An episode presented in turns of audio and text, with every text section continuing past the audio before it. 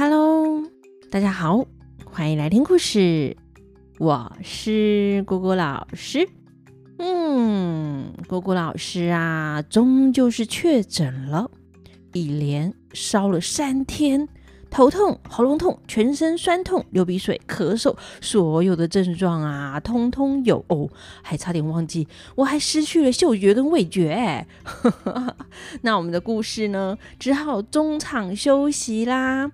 也谢谢大家的关心哦，谢谢 Claire 爱姑姑老师，谢谢 Q 妹 Q 宝的提醒，姑姑老师啊，又忍着喉咙痛努力喝水哎，谢谢柿子桃子和妈妈的赞助加油鼓励，不知道妈妈有没有收到姑姑老师的信呢？为什么我们的故事停这么久啊？只能说姑姑老师的身体太虚了，阿丁确诊呢。没两天就跟正常人一样，姑姑老师喉咙从头痛到尾，一连痛了七天有吧？让姑姑老师痛到怀疑人生啊！真是死去活来，还好又活过来啦。那生病到第五天的时候呢，姑姑老师发现，嘿，手机不能够使用人脸辨识解锁了。当下，姑姑老师心想：哈，难道是这几天生病，我的脸变瘦啦，所以手机不认得我了？结果后来发现，哎，只是手机荧幕脏了，擦一擦，手机又认出我来了。哎呦，好啦，那手机呢，都认出我了，小朋友应该也能够认出姑姑老师的声音吧？可能现在还有一点鼻音哦，没有，其实鼻音很重哦，还有一点沙哑。姑姑老师啊，喉咙痛完，嗓子就哑了，还外加气虚。现在讲话呢，不能够讲太久，需要休息一下，不然就会熄火没声音哎。那就断断续续慢慢讲，再剪接好了。那姑姑老师都这么有诚意了，大家好歹要多听一遍呐、啊。那今天一起说故事的是住在台中的停伦小朋友，谢谢停伦喜欢听故事哦。停伦听到的话，请说出通关密语。嗯，很好。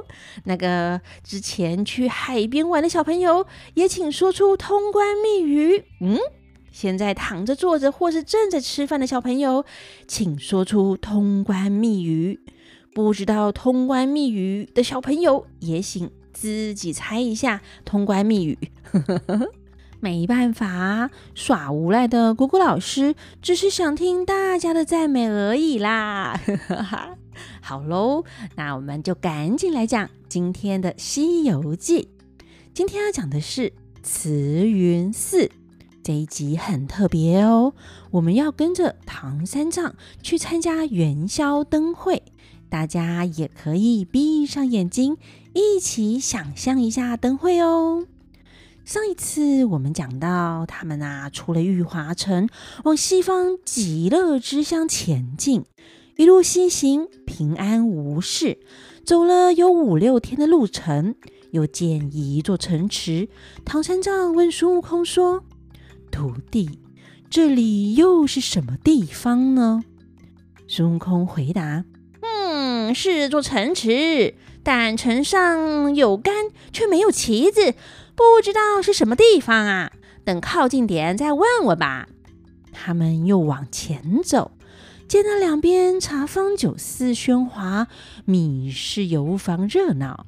街道中有几个无所事事、游手好闲的浪子，看到猪八戒的嘴巴长，沙悟净的脸黑青，孙悟空的眼睛红，都簇簇拥拥的争相来看，只是不敢上前询问呢。唐三藏在一旁捏着一把冷汗，就担心他们啊一不小心惹祸。又走了几个街口，还没到城里，忽然见到前方。有一座山门，门上写着“慈云寺”三个字。唐三藏说：“徒弟，我们进去歇歇马，打一个斋如何呢？”孙悟空说：“好啊。”他们师徒四人就一起走了进去。只见那里边真楼壮丽，宝座峥嵘，佛阁高云外，僧房净月中。忽闻寺院响经钟，拜佛僧人经朗诵。他们四个人正在观看时，又见廊下走出一个和尚，对唐三藏行礼说：“老师是哪里来的？”唐三藏回答：“弟子是中华唐朝来的。”那和尚倒身下拜，慌得唐三藏连忙扶起他而问：“院主为何行这样的大礼呢？”那和尚合掌说：“我这里呀、啊，向善的人看经念佛，都指望修到你中华那里投胎。”刚才见老师风采，果然是前世修道的福气，才如此受用，所以理当下拜啊！唐三藏笑着说：“惶恐，惶恐啊！弟子我乃是行脚僧，有什么受用呢？若是像院主在这里悠闲自在，才是享福的呢。”那和尚领着唐三藏进正殿。拜了佛像，唐三藏才招呼徒弟们进来。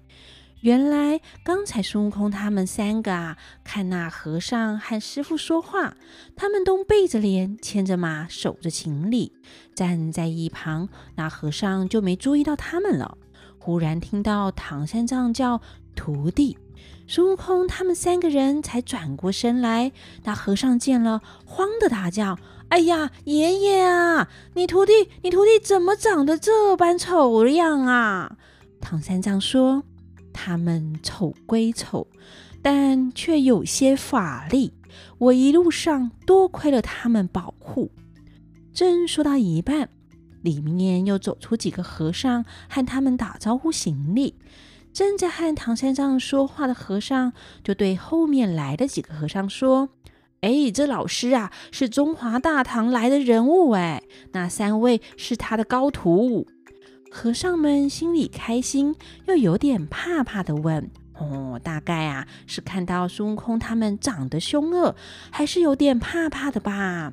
他们呢，就问唐三藏：“老师，中华大国为什么来到我们这里呢？”唐三藏说：“我奉大唐皇帝圣旨。”前往灵山拜佛求经，经过这里，特地拜访。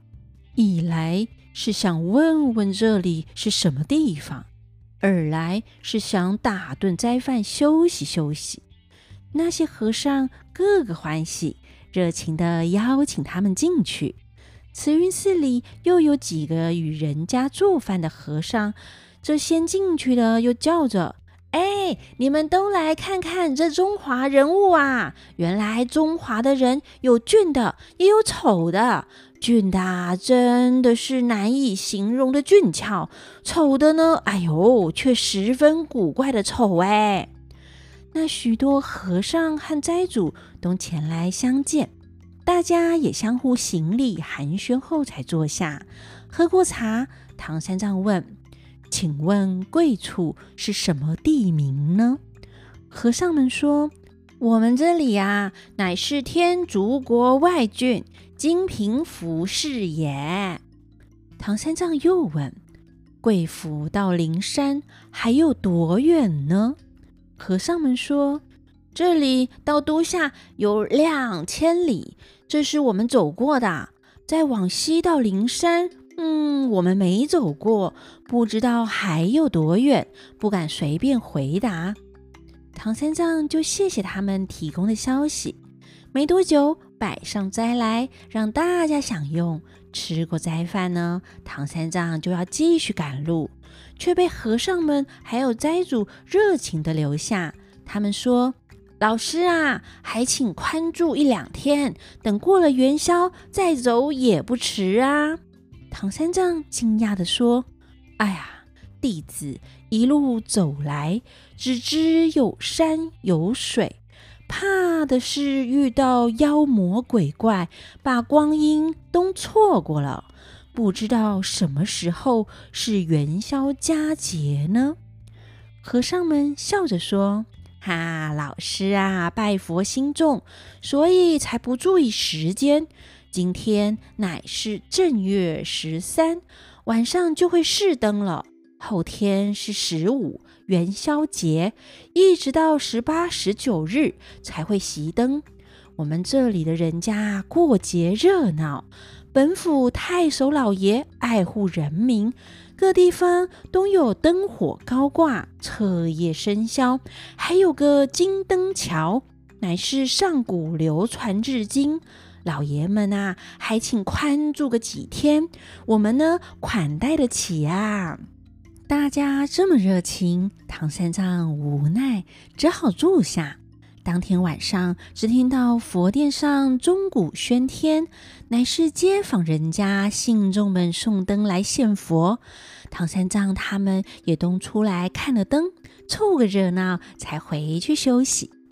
隔天，慈云寺里的和尚们又为他们准备斋饭。吃过早饭，和尚们带着唐三藏一行人散步到后园游玩。这慈云寺啊，真是景色优美呢。正值新春，园林优雅。四时花木争奇，一派峰峦叠翠。不远处还有流水小溪，小鸟时不时冒出头来啼叫。后园中有整片的树林，还种着千百种花卉，像是芍药花、牡丹花、紫薇花、含笑花、天际方醒。山茶花、红梅花、迎春花、瑞香花，艳直鲜开。远处山头还看得到有些积雪，但仍感觉春天啊来了。仔细看看，还有几只小鹿走到池边喝水，野鹤飞来松下听琴，东几下，西几亭，客来留宿，南几堂，北几塔，岁月静好。花卉中有一两座养性楼，重檐高拱，真是个天然隐秘、静心学佛的好地方呢。唐三藏师徒在那里玩赏了一整天，在殿上看了灯，又东去大街上看花灯游戏。大街小巷挂满各种花灯，伴随着月光，人人喜听笙歌，车马轰轰，佳景无穷。他们玩到很晚才回去休息。隔天起来，唐三藏对慈云寺的和尚们说：“弟子原有玉塔扫塔的心愿，趁着今天上元佳节，请愿主开了塔门。”让弟子完成这心愿吧。和尚们就开了门，沙悟净取了袈裟，跟着唐三藏到了佛塔第一层。唐三藏就披了袈裟，拜佛祷告完毕，就拿着扫把扫了一层，脱了袈裟交给我沙悟净，又扫第二层。一层层扫上去，扫到最顶层，那塔上层层有佛，处处开窗。扫一层，唐三藏就欣赏风景，赞叹一层。等到他扫完下来，天色已晚，又都点上灯火。今天晚上啊，正是十五元宵节，和尚们就劝唐三藏。老师傅啊，我们前晚只在山里及附近的大街看灯，今天晚上元宵佳节，进城里看看金灯如何呢？唐三藏欣然同意，他们师徒就和慈云寺的和尚们进城看灯。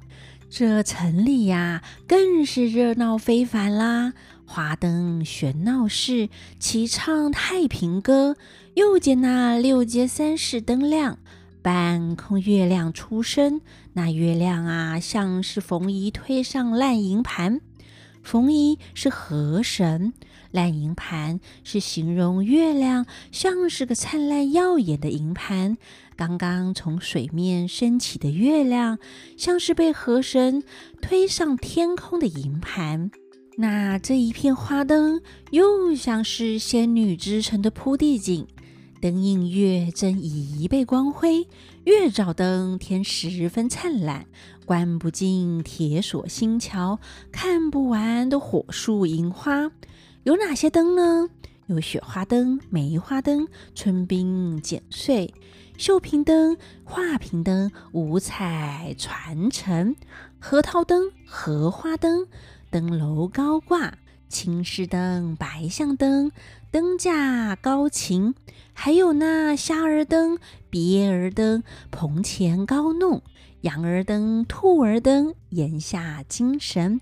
鹰儿灯、凤儿灯相连相并，虎儿灯、马儿灯同走同行，仙鹤灯、白鹭灯寿星齐坐，金鱼灯、长颈灯李白高乘，鳌山灯神仙聚会，走马灯武将交锋，万千家灯火楼台，十数里云烟世界。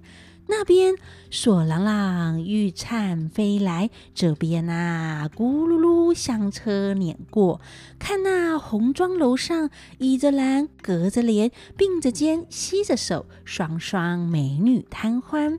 绿水桥边闹吵吵，景处处，醉醺醺，笑呵呵，对对游人戏彩。满城中箫鼓喧哗，彻夜里呀笙歌不断。大家听完有没有很想去看元宵灯会啊？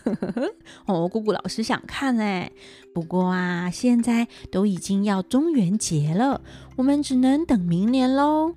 那金平府这时候正是金无不尽，乱哄哄的，无数人烟。大家会不会想问，金无不尽是什么啊？金吾呢，就是掌管京城的治安警卫。在汉朝元宵节的晚上，皇帝特许金吾卫解除禁令，前后各一天，大家可以晚上跑出来看花灯，称为金吾不尽。后来，金吾不尽就用来泛指没有宵禁，通宵出入可以畅行无阻哦。古代呢是有宵禁的，不像我们现在每天晚上啊都可以跑出来。不过诶，未满十八岁的小朋友深夜不能够在外面逗留哦，不然啊警察伯伯会把你带回去警察局保护你呢。那我们回到故事，这金无不尽的大街上到处都是人。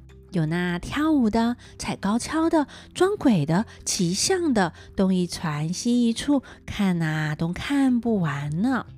他们走走停停，才走到金灯桥上。唐三藏他们上前仔细观看，原来是三盏金灯。那灯啊，有水缸那么大，上面照着。玲珑剔透的两层楼阁都是细金丝线编成的，里面拖着琉璃薄片，灯光晃亮，灯油喷香。唐三藏回头问和尚们：“哎，这灯是什么油啊？怎么这样的异香扑鼻呢？”和尚们说：“老师不知道啊，我这金平府后有一县。”叫做明天县，县长有两百四十里，每年造册劳役税收，总共有两百四十家灯油大户。府县的各项劳役税收倒还好啦，但就只有这些大户比较辛苦，每家当一年，哎呀，要交两百多两银子哎，这灯油不是寻常的灯油。乃是苏合灯油，这油啊，每一两价值二两银子，每一斤就值三十二两银子了。三盏灯，每缸有五百斤，三缸总共有一千五百斤。哎呀，算一算呢，总共要四万八千两银子，还要交那个杂项使用啊，大约啊就要五万多两哎。只点了三个晚上的灯啊！这样讲大家可能没概念。之前有人推算，唐朝一两银子大约是新台币一万七千元，呵呵，乘上个五万两，哦，好可怕哦！就是八亿五千万呢！点三个晚上的灯油，嗯，这个钱啊，怎么那么贵呀？大家有没有觉得有问题呢？当然有啊！孙悟空也觉得奇怪，就问啦：“哈，这许多油怎么三个晚上就点完了？”和尚们说：“这缸里呀，每缸有四十九个大灯马，都是灯草扎的把，裹了丝棉，有鸡蛋粗细，只点过今晚，等佛爷现了身，明晚啊，油也没了，灯就熄了。”猪八戒在旁边笑着说：“啊，想必呀，是佛爷连油都收去啦。”和尚们说：“正是这样啊，满城里的人家，从古到今都是这样传说。